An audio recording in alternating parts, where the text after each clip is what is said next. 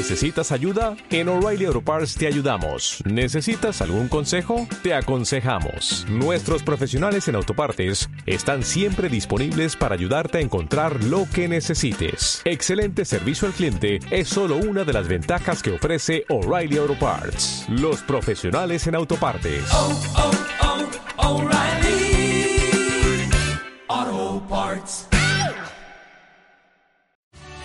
Este es un audiocuento de Por qué leer. Somos una multiplataforma que promueve el placer por la lectura. Para más contenido, seguimos en Instagram, Twitter, Facebook y YouTube como Por qué leer OK. El más maravilloso gol jamás visto. Pedro Saborido. El más maravilloso hermoso gol jamás visto lo hizo Artemio Petrucelli Boston en 1971. Fue jugando para el porvenir en un partido contra el Atlético TT de Brasil.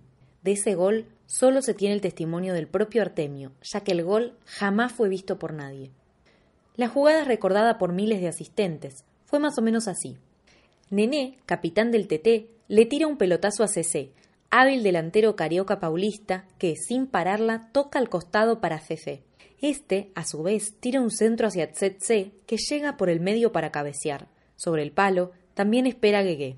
Martínez y Ramírez, compañeros de Artemio, miran sin saber qué hacer. Artemio, buscando abortar el centro, salta y gana una altura de casi cuatro metros. Allí arriba, interrumpe la trayectoria de la pelota con el pecho y todavía en el aire la deja caer hasta el bajo vientre. Luego la hace bajar hasta su rodilla izquierda. Recordemos que esto lo hace saltando, es decir, todavía está en el aire. Pero cuando empieza a caer, con la rodilla impulsa la pelota haciéndola pasar juguetonamente por atrás del que venía a buscar el rebote, que no era otro que Gaga. Dada, Maná y Kaká, muchos dicen que en realidad se trataba de Balá, tratan de cubrir la salida. Todos recuerdan cómo la peina y les tira un caño triple. Sí, un caño a los tres al mismo tiempo. Miretti, Vinetti y Minetti del porvenir observan. Nadie en el estadio puede dejar de mirar la jugada.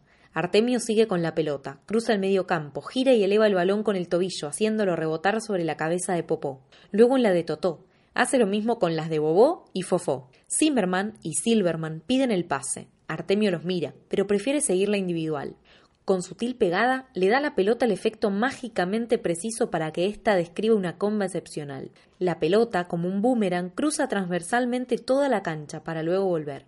El lineman, de ese lado, recuerda que la pelota no se fue de los límites del campo de juego y aterrizó frente a los pies de Artemio. El estadio sigue con entusiasmo el desarrollo de la jugada. Artemio ya está encarando el área. Hay papelitos que son arrojados desde la tribuna, festejando el gol que con una jugada de estas características cuenta con el favor de la fatalidad de la justicia. Una radio espica se le cae a un hincha. Accidentalmente, el golpe contra el piso cambia el dial. Se deja de escuchar el partido. Ahora, del parlante como un pequeño manantial, brota Hey Jude de los Beatles. Artemio empieza a calcular la potencia del disparo. El árbitro mira uno de los papelitos que cayó desde la tribuna un señor llamado Octavio empieza a canturrear Hey Jude. Artemio se para. El árbitro levanta el papelito. Se trata de un trozo de la página 4 del suplemento cultural del diario La Nación. Allí lee algo que lo inquieta. La pelota se eleva después de que Artemio la hace rebotar golpeándola hacia abajo con el talón. Ya son cuatro o cinco los que se contagian de la melodía de Hey Jude. Luego serán más. Ya somos el olvido que seremos.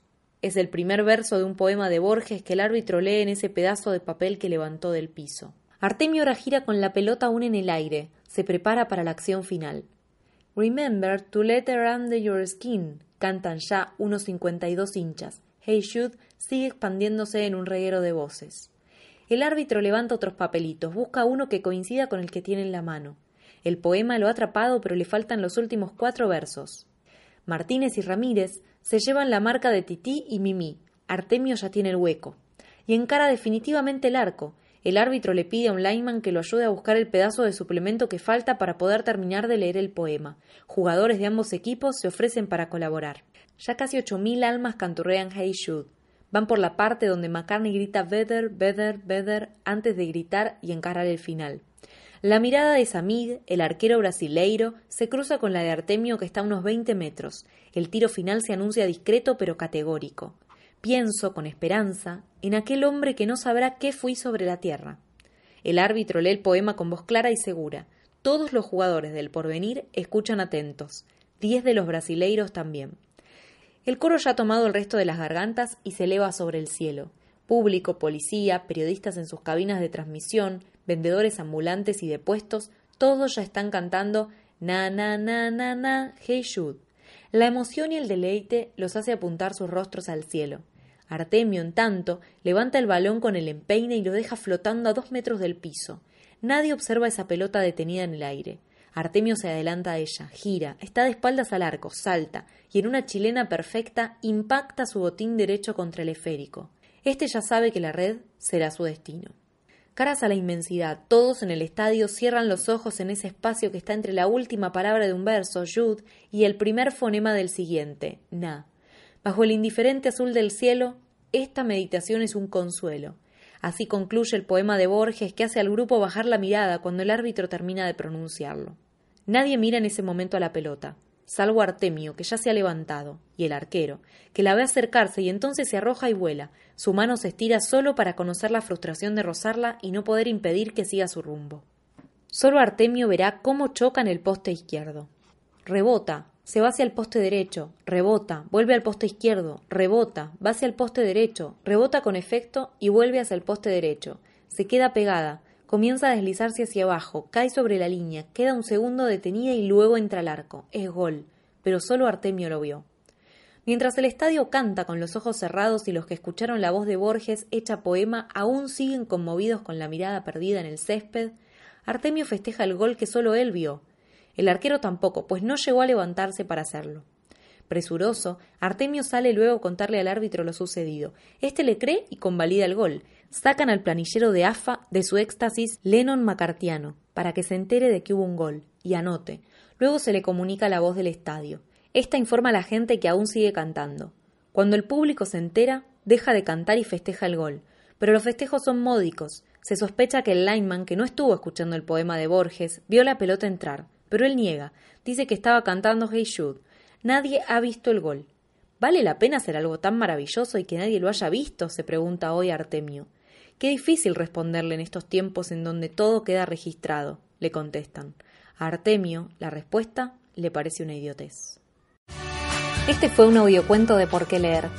Si te gustó, te invitamos a seguirnos en Instagram, Twitter, Facebook y YouTube como Por qué leer OK. Ahí hay más contenido donde seguimos promoviendo el placer por la lectura. Hasta la próxima.